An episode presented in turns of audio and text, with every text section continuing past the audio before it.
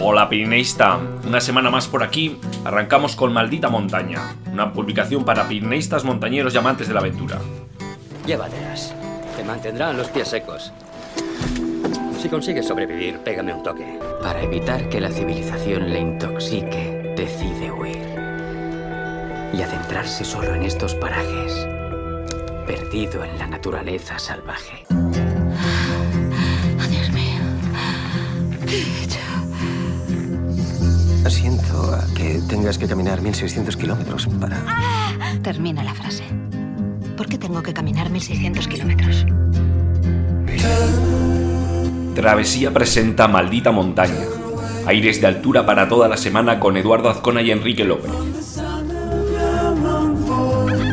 ¿Te sientes sola? Estaba más sola en mi vida real que aquí.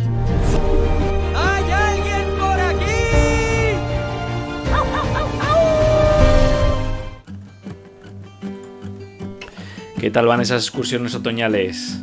Bueno, hace unos días visitaba con Chanan, Chanote en las redes sociales, el Moncayo, el pico del Moncayo, uno de los bosques que os recomendábamos en ese artículo en el que hacíamos una recopilación de nueve, creo recordar, ¿no? Y entre ellos pues estaba el Moncayo, pico del Moncayo. Y eh, bueno, ahora veía en el listado que nos presenta Quique de techos de cada provincia que bueno, en nuestro caso hemos tachado dos techos de un plumazo, el de Soria y el de Zaragoza, que comparten esta cima. Y os iba a preguntar, ¿no? ¿Sois vosotros de listados, ¿no? Esos checklists motivacionales que nos mueven, ¿no? En el camino, ¿no? A modo de reto personal, ¿no? Pues ya sabéis que nos podéis contar en info.travesiapirenaica.com o en cualquiera de nuestras redes sociales. Bueno, como os decía, y os iba hablando, ¿no? El, el artículo que principal, o bueno, principal, el que da nombre, ya solo el título, el que. el, que poco sobresale sobre el resto, es ese artículo de los picos más altos de cada provincia. Que bueno, yo creo que era necesario, ¿no? Porque pues al final coronar la cumbre más alta de cada provincia, pues es uno de esos retos que muchos de nosotros nos hemos llegado a plantear alguna vez, ¿no? Y, bueno, así nos lo, nos lo cuenta Quique, ya sabéis, el compañero en Travesía Pirenaica. Y, y, bueno, pues que suele ocurrir, nos dice, ¿no? Que, con los años, pues los principales picos de, cada cordillera van cayendo. Así es, ¿no? Y muchos de ellos, pues, son techos provinciales, ¿no? Pues al principio, pues, eh, algunos de los Pirineos, ¿no? El Aneto, la Pica de Stas. Eh, luego, pues puede ser que en algún viaje en algún, en, algún viaje pues puede caer pues, a uno de otras provincias, el Muracén, el Torrecerrero, el Almanzor, ¿no? Y así pues vas tachando, ¿no? 15, 20, 25. Sin embargo, pues llega un momento en el que la cosa se detiene, ¿no? Y si no es porque nos hemos propuesto un reto de ascenderlos todos, pues difícilmente pues vamos a llegar a conseguir todo el puñado de ellos, ¿no? Los más alejados o con mejor, o, menor interés, pues bueno, pues desde el punto de vista montañero, pues no entran dentro de nuestro radar, ¿no? Salvo que tengamos en nuestras manos el listado, ¿no? Y queramos eh, ponerles eh, subido, ¿no? Al lado ¿no? del listado. ¿no? Entonces, llegado a este punto, lo primero es averiguar cuáles son los techos provinciales. Y me diréis, bueno, eh, Eduardo, eso está claro, ¿no? Bueno, pues os voy a decir que no está muy claro, ¿no? Que hay algunas dudas, ¿no? Teruel, eh, Cantabria, Gran Canaria y unos cuantos más, ¿no? Que bueno, aunque eh, no os lo creáis, pues ahí hay un debate, ¿no? Digamos, ¿no? Y, bueno, eh, en este caso, de, en el artículo que tenéis, eh, nos hemos basado en el listado de José Martínez Hernández, ¿no? Que lo publica en su libro Los Techos de España y que es una edición actualizada de 2018 de uno an anterior, ¿no? De 1999. O sea, ya veis que es un, una publicación que tiene su recorrido y, bueno, que aparte de describir las rutas de ascenso a cada uno de ellos, pues ha realizado un gran trabajo de investigación para eh, determinar el verdadero techo provincial. Y bueno, pues en lo confuso que os comentaba antes, pues solo hay que ver lo que ha cambiado el listado desde aquel libro original del 99 a la nueva edición del 2018. 50 provincias, 45 montañas, ¿no? Os invito a que os paséis por la web por el boletín donde os compartíamos el artículo y, y como no, pues os voy a invitar a que vayáis tachando el listado, ¿no? En este, en este afán de completar la lista. Bueno, pero hoy os traemos también más cosas este, esta semana.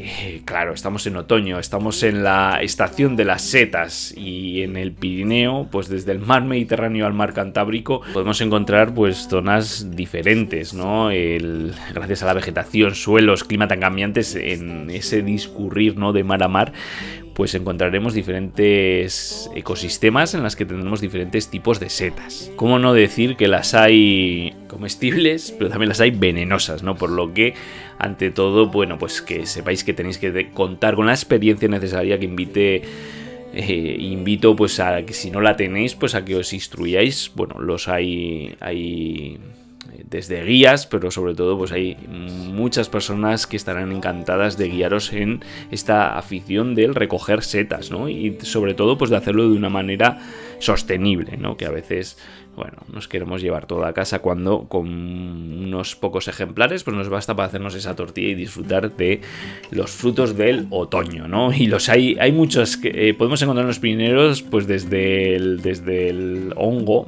desde el boleto de Dulis o calabaza, o el hongo, el hongo belcha, ¿no? En, bueno, en la zona hay zonas muy emblemáticas en, la recolecta de este tipo de, setas, tanto en, como puede ser en la zona norte de Navarra, bajo pues, los hayedos, ¿no? que los hay mucho en los alrededores y en la propia selva de Irati, hasta, bueno, los podéis encontrar en la, en la Garrocha, en el Pirineo catalán, eh, bueno, qué decir también el Pirineo eh, aragonés bueno, pues una especie emblemática, pero bueno, os hemos hecho un listado en el que no podían faltar tampoco el níscalo robellón, eh, una, especie que encontraremos por muchos de los pinares, pero bueno, el rebozuelo, mm, también tenemos el champiñón campestre o silvestre, ¿no? El agaricus campestre, el champiñón.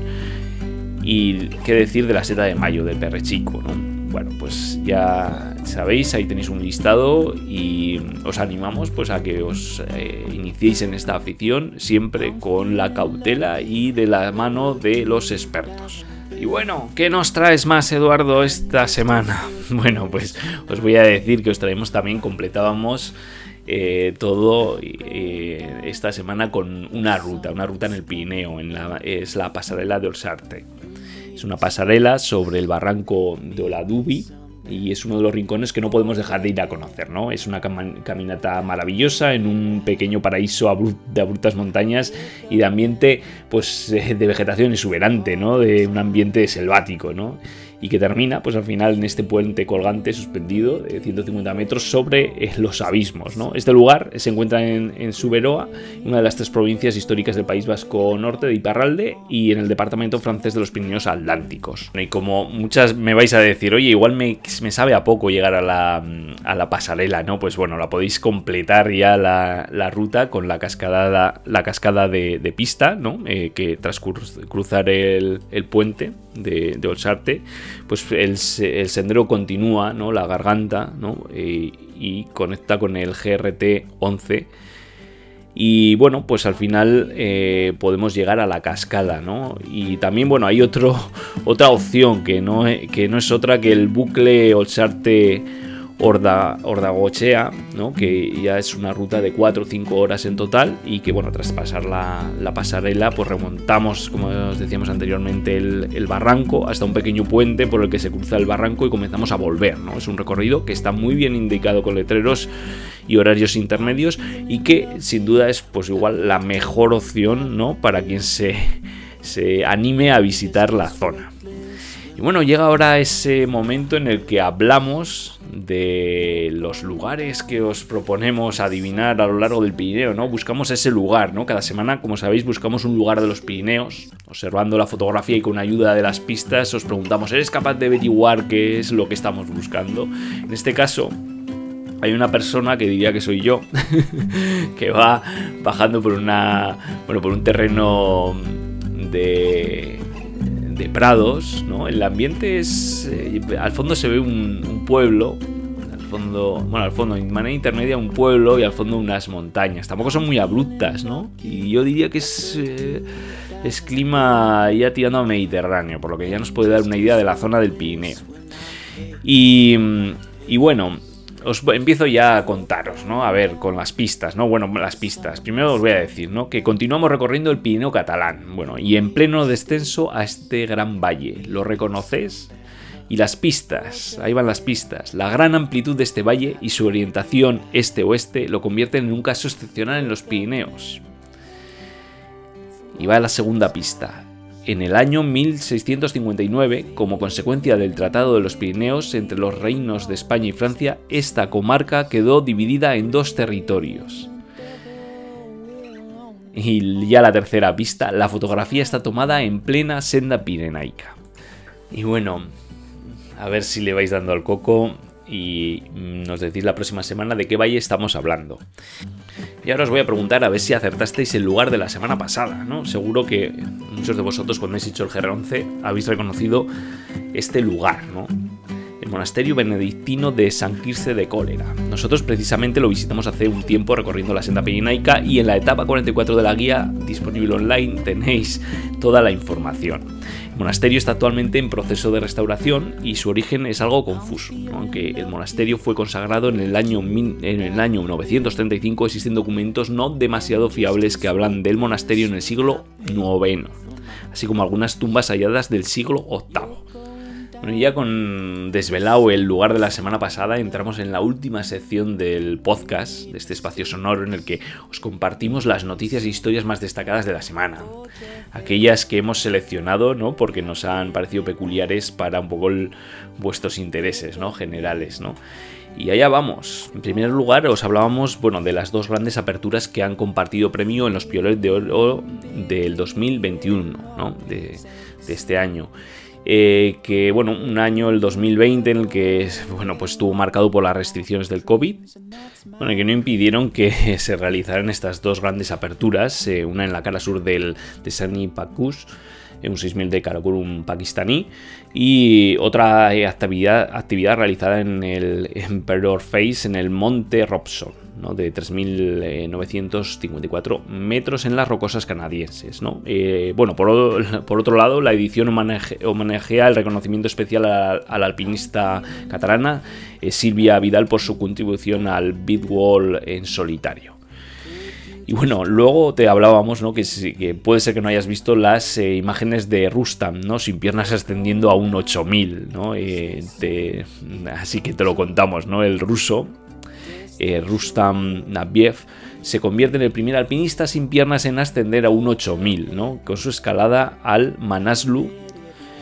Y bueno, a diferencia de otros compañeros amputados de ambas piernas, eh, Nabiev eh, no utiliza la prótesis en las prótesis en sus, en ascensiones, ¿no? sino que utiliza una técnica en la que se mueve gracias a sus manos, va caminando con las manos. ¿no? Y la, bueno, la ascensión la realizó a principios de octubre junto con sus compañeros, dos compañeros y cinco serpas. ¿no? Es un, sin duda un ejemplo de superación que nos puede inspirar. Y bueno, si eres amante de las furgonetas o de la las autocaravanas, ya, ya serás consciente del aumento de las restricciones en los ayuntamientos del Pirineo. Ayuntamientos como el de Jaca o Sallén de Gallego han modificado sus ordenanzas para eh, que no puedas aparcar más que en las zonas autorizadas y bueno, por otro lado, Benasque pues ha habilitado otro parking, mientras bueno, otros municipios pues esperan a la nueva eh, ley autonómica, ¿no? que se espera mm, a corto plazo. Y ya para cerrar, eh, os compartíamos en el boletín eh, un documental que nos llegaba vía la revista Oxígeno, ¿no? en el que Javid Guzmán escala la, la vía Desmond Tutu en, los en batones, en estilo limpio de autoprotecciones por primera vez. ¿no? roca blanda que se rompe, Friends que saltan, vuelos inesperados, bueno, un, difícil y arriesgado reto, ¿no? Que se recoge en ese documental, ¿no? Que, bueno, pues si queréis verlo, pues ya sabéis que lo tenéis en el boletín, en el último boletín que os enviábamos esta semana. Y bueno, os decimos que la foto de la semana que os compartíamos era la de Carlos Ruiz Foto, arroba Carlos Ruiz Foto, ¿no? que nos compartía la surgencia del Yaga con las eh, gargantas de Escuaín. Bueno, ya sabéis eh, que podéis compartir vuestras fotos con arroba travesía o con el hashtag travesía pirenaica. En este caso, bueno, estas cascadas espectaculares que en este otoño pues tienen que, tiene, puede ser una de las excursiones a marcar, ¿no? Y bueno, sin más, nos vamos despidiendo. Em, eh, ha salido este episodio con unos días de retraso. Bueno, ha sido una, una, semana con algún contratiempo, pero bueno, ahí estamos cumpliendo con nuestro compromiso semanal. Así que eh, ha sido un placer, como siempre, y nos vemos dentro de unos pocos días, porque esperemos eh, ser fieles a la cita que nos espera para este final de semana. Así que un abrazo familia. Y como decía Jack Kerouac, porque al final no recordarás el tiempo que permaneciste en la oficina o arreglando tu casa, ve y escala esa maldita montaña.